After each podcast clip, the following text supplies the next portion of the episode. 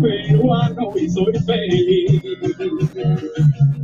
de haber nacido en esta hermosa tierra del sol. Tengo mi nunca prefiriendo morir.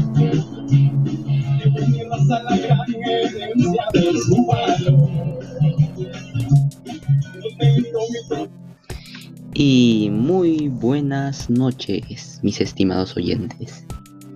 El día de hoy, sábado 29 de mayo, les vengo de hablar de un tema muy interesante.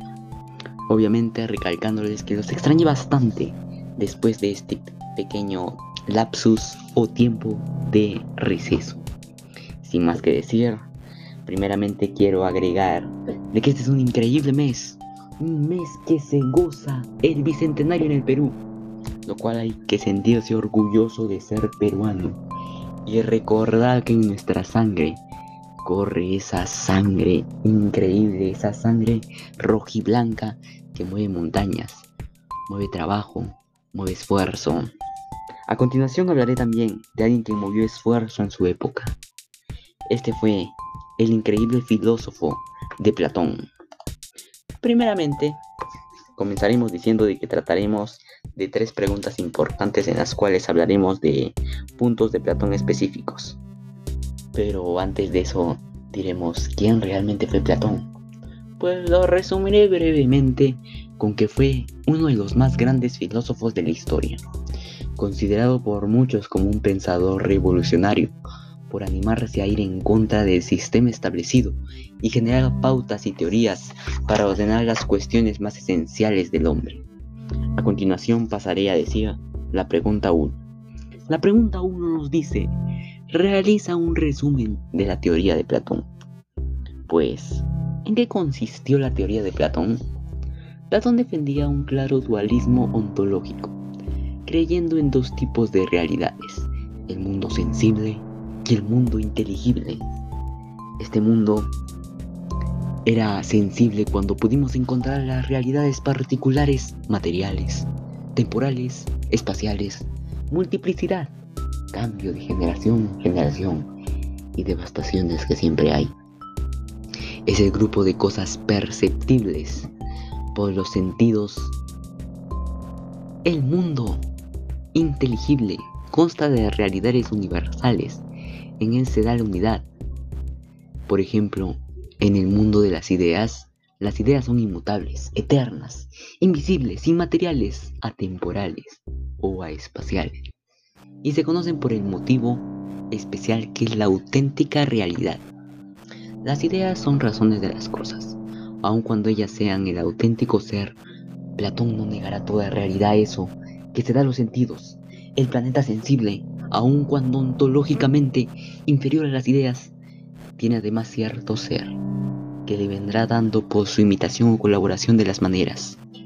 El planeta de las ideas está ordenado jerárquicamente puesto en diversos tipos de ideas, las cuales hay que respetar, y Platón era una de ellas.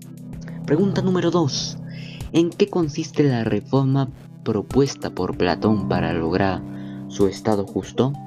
Pues el objetivo principal de la política de Platón es el perfeccionamiento y felicidad de todos los ciudadanos.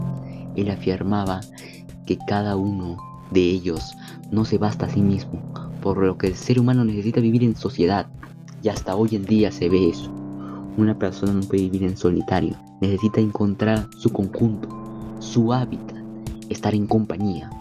Por eso, para conseguir un estado perfecto, Platón busca una ciudad justa, formada por hombres justos y virtuosos, y esa fue su finalidad del gobierno, una realización de la justicia que se basó en el conocimiento verdadero que posee el filósofo gobernante. Pregunta número 3. ¿Por qué es tan importante la educación para Platón? Pues, según Platón, la educación permite al hombre superar el sentido común, es decir, transitar de la realidad sensible a la realidad inteligible. Dicho de otra manera, transitar de lo aparente a lo verdadero, pues el verdadero conocimiento versa sobre lo inteligible, no sobre lo sensible. Y hoy en día se sigue aplicando eso, porque la educación es sumamente importante para cualquier persona. Debemos tomar en cuenta que persona que sabe, persona que lee es persona que sabe, y siempre hay que tomarlo en cuenta. Espero que les haya gustado mi podcast de hoy. No me despido sin antes decirles que pasen una increíble noche en compañía de sus seres queridos. Que se preparen para este bicentenario. Que aunque no se festeja lo grande por tiempos de pandemia, en nuestros corazones sabemos que esa festividad se encenderá lo grande.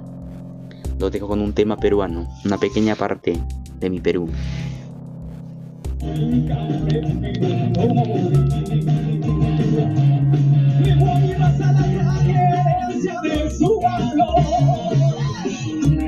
Montañas,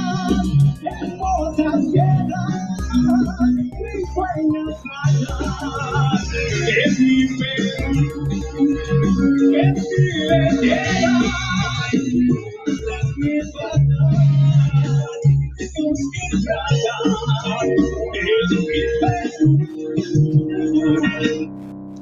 Gracias.